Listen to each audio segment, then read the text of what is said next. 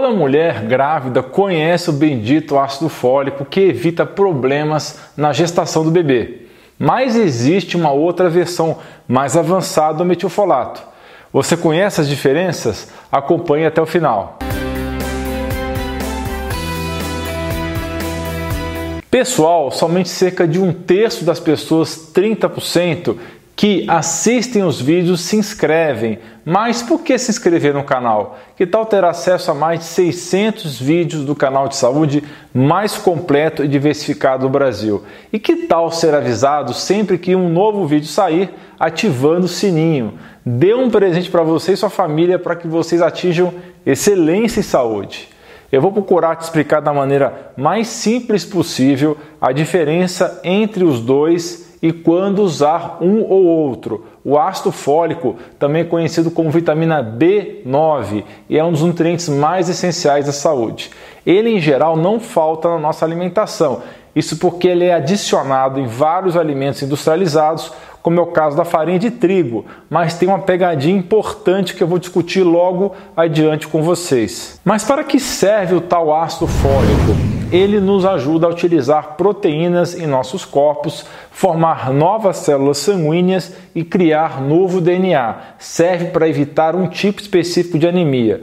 Muitos estudos descobriram que o ácido fólico serve para prevenção de defeitos do tubo neural em bebês, prevenção de doenças cardíacas, depressão, doença de Alzheimer e diabetes tipo 2. Muitas pessoas que começam a conhecer as maravilhosas propriedades do ácido fólico geralmente pensam que quanto mais, melhor, tanto na quantidade da dose quanto na duração da suplementação. Mas isso não é verdade. Na prática, para quem entende do assunto, não é bem assim. Existem possíveis efeitos colaterais negativos no uso de todas as formas de suplementação do ácido fólico. Portanto, não é um suplemento que deva ser tomado de qualquer jeito e sem orientação profissional. É fundamental antes exames laboratoriais específicos e acompanhamento decente e competente, devido aos efeitos colaterais muito negativos que podem surgir. É importante e necessário entender qual é a melhor forma para cada paciente. Em um mundo perfeito, não teria nenhum problema em só consumir o ácido fólico, seja encontrado naturalmente em alimentos, como é o caso do espinafre, seja a forma artificial adicionada à farinha ou alimentos fortificados.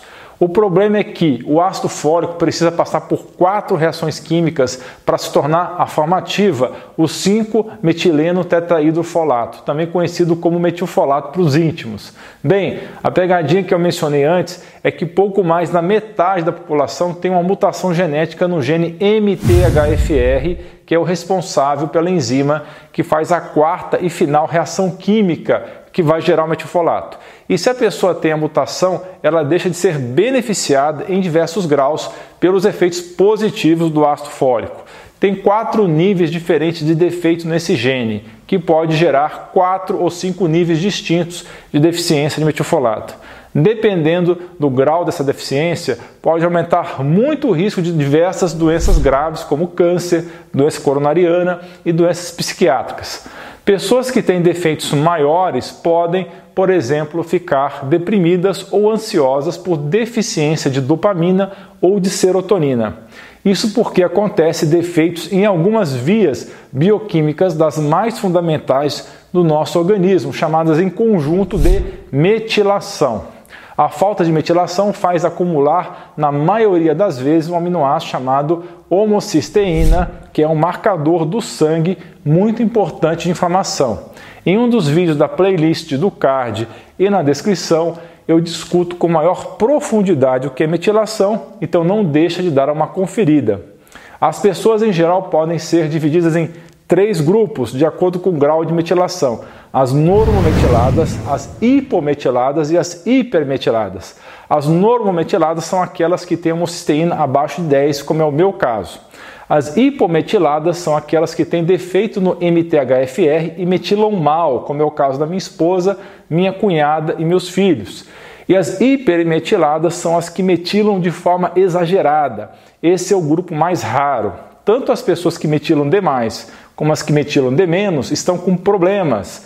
Isso porque a metilação é um processo essencial para a regulação epigenética, um processo que eu já discuti em dois vídeos anteriores. Checa no card e na descrição a playlist. Bem, resumindo, a metilação ajuda a silenciar genes. Então, se você hipermetila, você silencia demais os genes e se você hipometila, silencia de menos. As duas situações são ruins se os genes bons forem silenciados ou se os genes ruins forem ativados. Por isso que saiu um artigo dizendo que metilfolato em algumas situações pode dar câncer.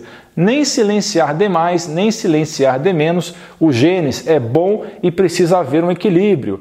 Isso talvez seja a coisa mais difícil de explicar nos vídeos do canal. É claro que nada é sempre bom para todo mundo. Tomando, por exemplo, a água com limão, uma coisa simples, você vai sempre ver gente dizendo que fez bem, a maioria, e uma minoria dizendo que fez mal.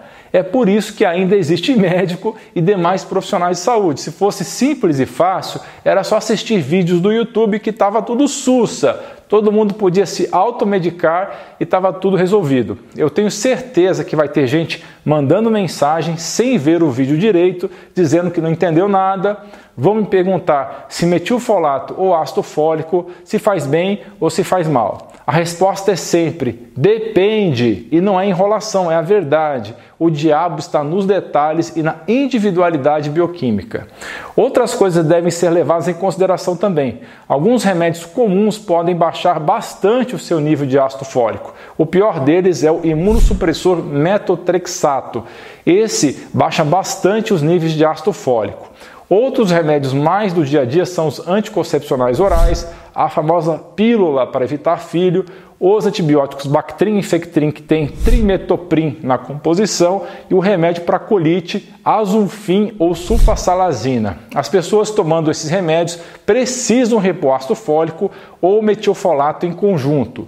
O anticonvulsivante idantal ou fenitoína precisa às vezes ter a dose ajustada para cima nas pessoas usando ácido fólico ou metilfolato. As pessoas hipometiladas com mutação de MTHFR precisam obrigatoriamente tomar metilfolato no lugar do ácido fólico.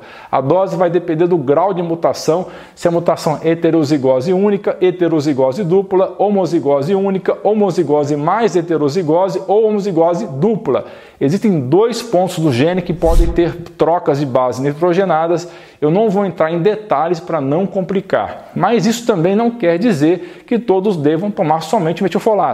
Muitas pessoas passaram a acreditar que a forma metilada é a melhor forma a ser ingerida para ter uma saúde ótima, independentemente do seu estado de metilação e outros desequilíbrios bioquímicos, porém isso não é correto. Se a sua homocisteína for abaixo de 6, isso significa que você pode estar hipermetilado, metila demais. Nesse caso, se você precisar de repor o nutriente por algum motivo, o mais indicado é o ácido fólico ou folínico, porque o metilfolato pode piorar mais ainda a hipermetilação, ou seja, o excesso de metilação.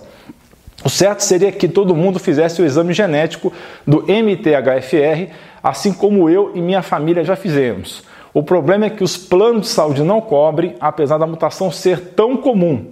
Pressione seus representantes no Congresso para que exijam que o SUS e os planos cubram esse exame. Ele só precisa ser feito uma vez na vida, então o custo adicional não é nem tão significativo assim.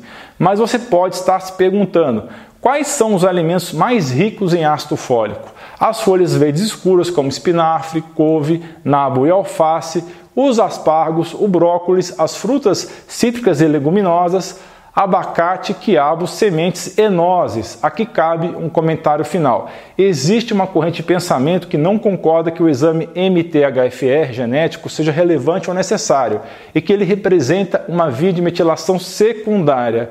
Isso vai totalmente contra o que eu aprendi em vários cursos dentro e fora do Brasil e contra o que observei na minha prática de médico e até dentro da minha própria casa. E considero os argumentos contra bem fracos. Mas não podia deixar de mencionar isso aqui. E pessoal, não se esqueçam de me seguir nas redes sociais, no Facebook e Instagram, é @dralaindutra. Também acompanhe minhas postagens no blog artigos.alainuro.com, estão aí na sua tela. E eu recomendo você profissional de saúde que quer começar a atender na telemedicina, que conheça a plataforma Amigo. É o prontuário eletrônico mais completo do mercado e eu conheço vários. Eles têm um módulo integrado de telemedicina com todas as certificações digitais necessárias, além de um atendimento top. Não se esqueça de dar um joinha nesse vídeo, compartilhar com seus amigos e familiares e clicar em inscrever-se para que você e sua família atinjam excelência em saúde. Você é fera! Um grande abraço e um beijo no seu coração.